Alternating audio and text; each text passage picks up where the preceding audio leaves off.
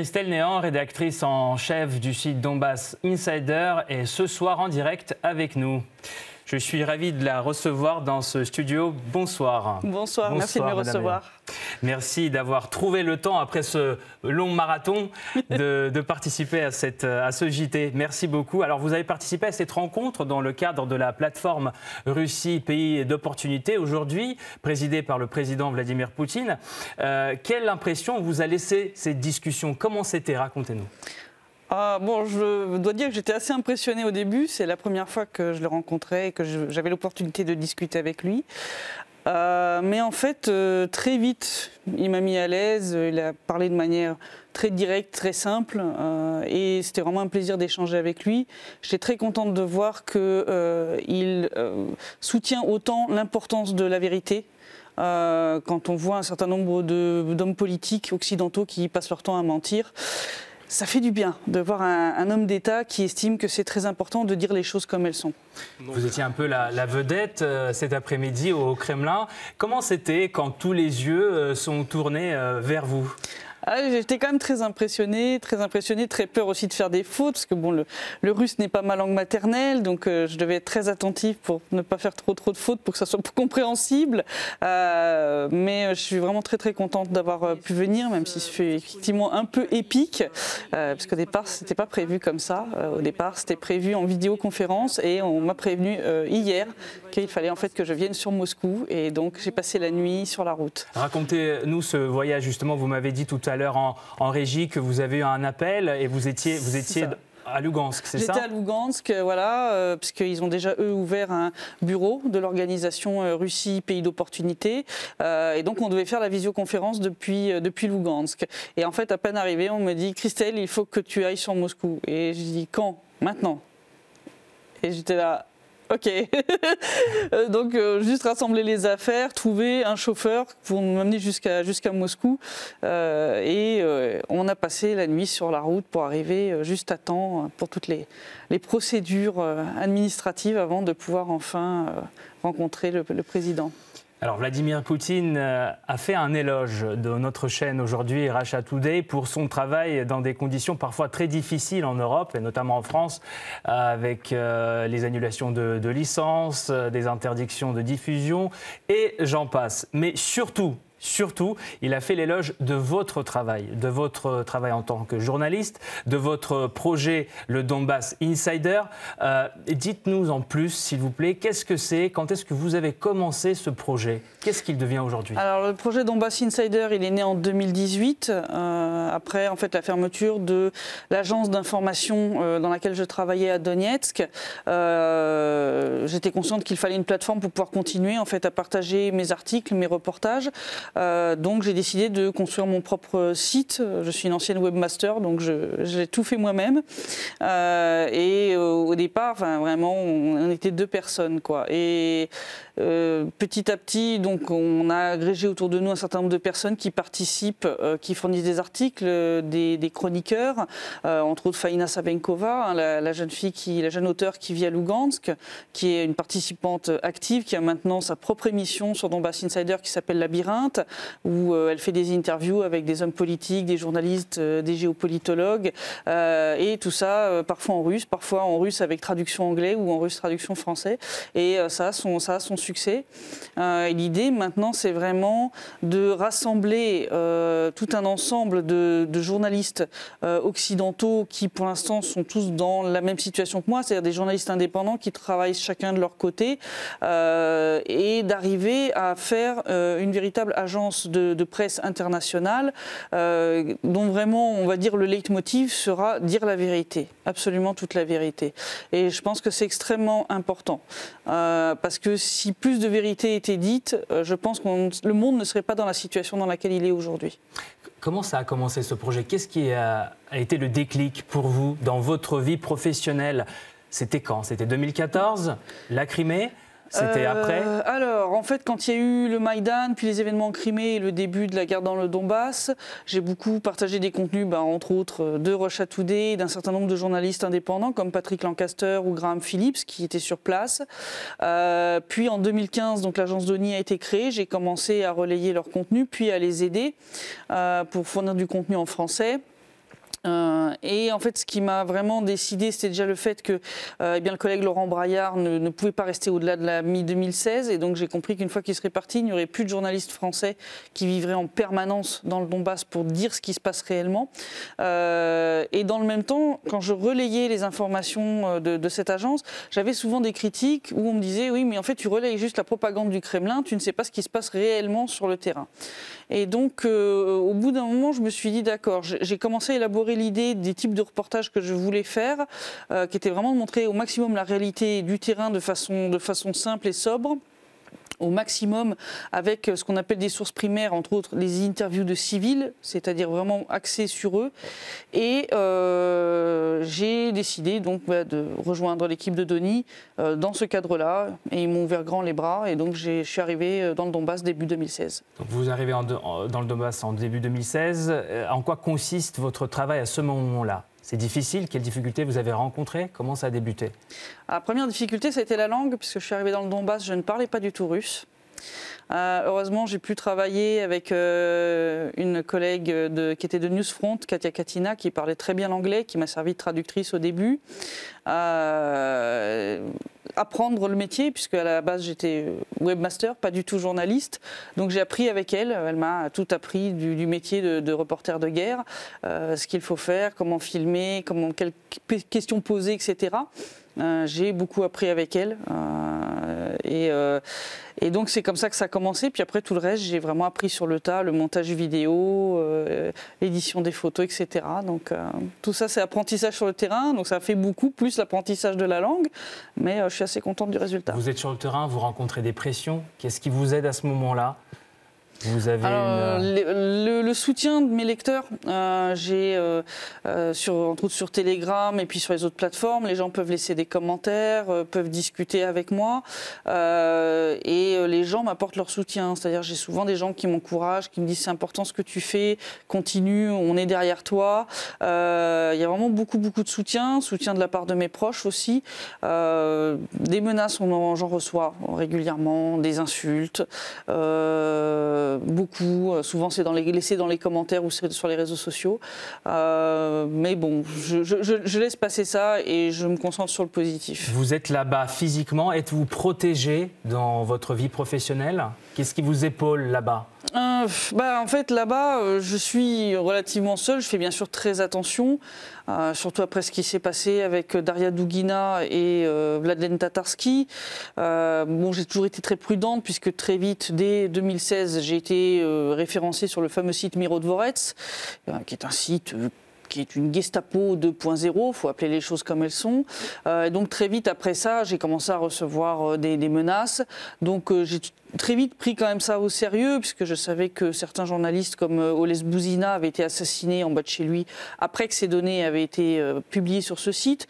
Donc j'ai toujours fait attention. Euh, c'est plutôt à titre personnel que je gère ma sécurité. Depuis l'opération militaire spéciale, quelque chose a changé dans votre travail?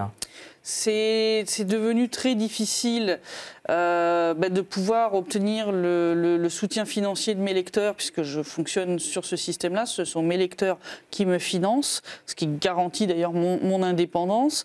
Euh, et c'est vrai que c'est devenu compliqué, puisque immédiatement des sanctions ont été prises euh, et les plateformes sur lesquelles je récoltais les fonds ont été, ont été immédiatement fermées dès le lendemain du lancement de l'opération spéciale. Donc ça, ça a rendu les choses un peu plus compliquées, ça a obligé à s'adapter, mais on a trouvé des solutions. Alors, est-ce que vous vous arrivez à faire des allers-retours en France Non. je, n'y retourne pas euh, et je n'y retournerai pas tant que euh, les autorités seront aussi russophobes, puisque l'année dernière, euh, donc, un confrère, Adrien Bouquet, est rentré en France après le Donbass, il a été arrêté.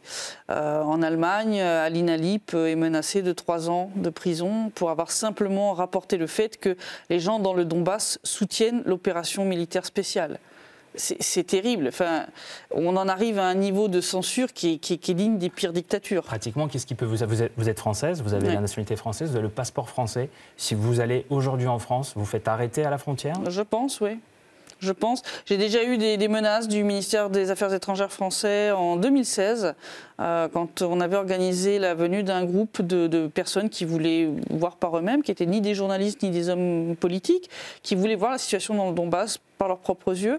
Euh, j'ai reçu une lettre de menace de poursuite judiciaire euh, de la part du ministère des Affaires étrangères français. Donc je sais déjà depuis 2016 que ça serait risqué pour moi de rentrer en France. Alors votre travail en France est régulièrement discrédité également. comment l'État voit votre activité aujourd'hui?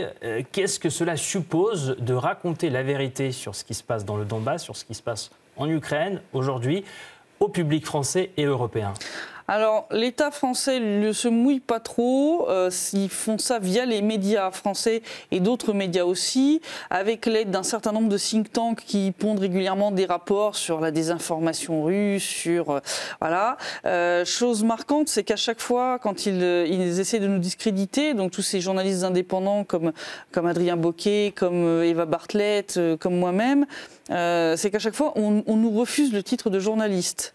C'est-à-dire qu'on nous traite de blogueurs, on nous traite d'influenceurs, euh, de communicants, mais jamais on nous donne le titre de journaliste, alors que nous avons des cartes de presse. Euh, c'est vrai que c'est assez difficile. On voit toutes ces tentatives vraiment de discréditer notre travail. Mais bon, ça ne change rien. Les gens qui voient les faits qu'on relaie euh, comprennent où se situe la vérité. Et il y a de plus en plus de gens qui ouvrent les yeux sur ce qui se passe. Euh, je l'ai vu, les statistiques entre avant l'opération militaire spéciale et après. Euh, c'est juste phénoménal. J'ai mon audience qui a été multipliée par 40. Mmh. et ça, c'est parce que j'ai vu que les médias, entre autres français, donnaient des, des, explications tellement propagandiste du pourquoi le lancement de l'opération spéciale et ce qui se passait réellement, qu'au bout d'un moment, les gens ont dit mais on ne comprend pas, on comprend pas pourquoi, pourquoi ça se déclenche maintenant, qu'est-ce qui s'est passé avant. Et comme il n'y avait pas de réponse claire à ces questions-là, ils ont été les chercher en fait ben, euh, chez moi entre autres. Et là, ils ont trouvé des réponses claires. Ils ont trouvé voilà un historique de ce qui s'est passé avant, où voilà je leur explique, j'essaie de faire un, certaine pédagogie un peu avec mes lecteurs pour leur expliquer, refaire, entre autres, parler de l'histoire, tout simplement, parler de l'histoire de la Russie, du Donbass, de l'Ukraine, pour expliquer le présent. Et euh, ça, c'est un travail, je pense, qui est important aussi. Donc plus euh, conflit perdure, plus, plus de gens euh, veulent, veulent connaître la vérité, Bien vous posent des questions, ils viennent vers vous, ils vous contactent. Oui, surtout que la propagande côté occidental devient de plus en plus absurde. Hein. On a vu les histoires de euh, puces de, machines à laver récupérées hein, pour faire des, roquettes. On a eu les médias français qui se sont euh, vautrés dans, euh, ce délire des soldats russes qui, faute d'armes et de munitions, se battaient avec des pelles. On, a eu droit absolument à tout. Et même un certain nombre de gens qui sont intoxiqués par cette propagande permanente, au bout d'un moment, ils se disent, mais ça devient quand même absurde, ça devient ridicule. Euh, si ces gens-là se battent avec des pelles et qu'ils arrivent à ces résultats, qu'est-ce que ça serait s'ils avaient des kalachnikovs? Bon, j'ai parfois ce genre de commentaires de gens qui arrivent sur mon, mon canal Telegram, et c'est très vrai. Vous avez dit tout à l'heure que vous avez fait une analyse des médias français avec euh, certains de vos confrères et les résultats, selon vous, sont accablants. Vous avez qualifié cela euh, digne d'une propagande de Goebbels. Vous pouvez l'expliquer un peu plus en détail Alors en fait, avec euh, mon, mon collègue Laurent Braillard, on a euh, organisé un groupe de volontaires qui ont suivi un certain nombre de, médias en France, mais pas seulement. On en a suivi dans d'autres pays comme la Norvège, euh, pour euh, eh lire les articles qui concernaient, entre autres, l'Ukraine, la Russie, le conflit en cours, et analyser les articles, lesquels sont neutres, lesquels sont, on va dire, positifs pour la Russie ou plus ou moins russophobes. et on s'est rendu compte qu'on avait vraiment une écrasante majorité d'articles vraiment profondément russophobe. Euh, et surtout, euh, quelque chose qui est revenu souvent, on a ensuite fait des interviews avec les volontaires pour voilà, discuter avec eux, voilà, qu'est-ce qui est ressorti des, trois ou quatre médias que, vous avez suivis. Et souvent, ce qui revenait, c'était la répétition systématique d'un certain nombre de termes bien choisis, euh, d'un certain nombre de concepts qui sont répétés ad nauseam. C'est-à-dire, dans le moindre article, même qui concerne de très très très loin la Russie ou l'Ukraine, on vous glisse un petit paragraphe sur l'invasion ignoble de la Russie, etc. Et, c'est systématique. Et, on a vu vraiment qu'il y avait des éléments de langage qui étaient répétés, non seulement au sein d'un même média, mais au, sein de tous les médias, en fait, quasiment en France. C'est-à-dire, on retrouve les mêmes éléments de langage, euh, du Figaro à Libération, euh, en passant par le point. Et ça, ça veut dire qu'il y, a quelque part une concertation. Et ça, c'est assez inquiétant, parce que ça veut dire que ces journaux font ce qu'on leur dit, tout simplement. Ils ne font dans ce cas plus leur travail. Donc ce que je comprends, c'est vraiment un travail scientifique, c'est un travail en profondeur. Et vous avez analysé ça sur combien de temps? On a analysé sur trois mois. Euh, sur trois mois et donc euh, les volontaires remplissaient un fichier euh, Excel où on a listé voilà chaque article, la note, voilà plus ou moins russophobe, plus ou moins neutre ou plus ou moins voilà et, et on a fait comme ça une évaluation objective mmh. et le schéma qui se dessine est vraiment assez inquiétant. Le président russe a dit tout à l'heure que malgré ce qu'on essaye de nous faire croire, la Russie a beaucoup d'amis en France, et pas qu'en France. Est-ce que vous avez le sentiment aujourd'hui que plus ce conflit perdure, euh, plus les gens changent un peu leur vision sur ce qui se passe en Ukraine autour de vous? Ben, déjà, de plus en plus de gens ouvrent les yeux sur le fait qu'ils voient une dégradation de leur niveau de vie, entre autres en France, mais dans les autres pays européens aussi, euh, qui sont tout simplement un contre-coup des sanctions qui ont été prises. Donc un certain nombre de gens commencent à se dire, euh, on veut bien soutenir l'Ukraine, mais euh, si ça doit faire que le prix du litre d'essence est multiplié par 3, on n'est plus trop d'accord. donc déjà, ça a été une, première faille, on va dire, dans, le soutien. La deuxième, comme j'ai dit, c'est le côté de plus en plus absurde de, de la propagande où on en est venu à des choses qui sont absolument ridicules. Et donc il y a quand même un moment où il y a des gens qui se disent mais, mais ça tient pas la route ça ne tient pas la route ce qu'on nous raconte. Euh, et je vois effectivement, on, a à peu près euh, chaque mois euh, un millier d'abonnés de, en plus sur la chaîne Telegram. Ça continue de Qui croître. Qui sont ces abonnés? Euh, on a beaucoup de gens, de, majoritairement c'est des gens de France, euh, de Belgique, de Suisse, mais aussi d'un certain nombre de pays africains euh, qui suivent l'actualité, qui souvent ont d'ailleurs une bien meilleure compréhension de, la situation parce qu'ils n'ont pas ce matraquage médiatique qu'il y a par exemple en France, en Allemagne ou en Angleterre. et c'est très intéressant. On voit maintenant de plus en plus de lecteurs du, Moyen-Orient, du, du Maghreb, de l'Afrique et, même maintenant un peu de l'Asie. Et donc on voit qu'il y a la naissance, on va dire, d'une conscience au sein des différents pays qui sont en dehors, on va dire, de, l'Occident, euh, qu'il y a vraiment quelque chose qui ne va pas avec cet Occident et qui cherche à s'informer réellement sur ce qui se passe. Et je pense que cet auditoire, il va continuer à croître. Aujourd'hui, lors de la réunion euh, consacrée à la plateforme Russie, pays d'opportunités, euh, quelle opportunité nouvelle avez-vous euh, vu pour vous, personnellement? Euh, Quels projets qui ont été présentés peut-être vous ont euh, plus touché Ils sont allés plus droit dans le, dans le cœur? Entre autres, les projets au niveau de tout ce qui est pédagogie, enseignement des, valeurs dès, dès l'enfance. Je pense que c'est extrêmement important parce qu'un enfant qui se construit, on va dire, sans valeurs solides, ça va être quelqu'un qui va être ensuite fragilisé, qui va être beaucoup plus facile à manipuler justement par la propagande.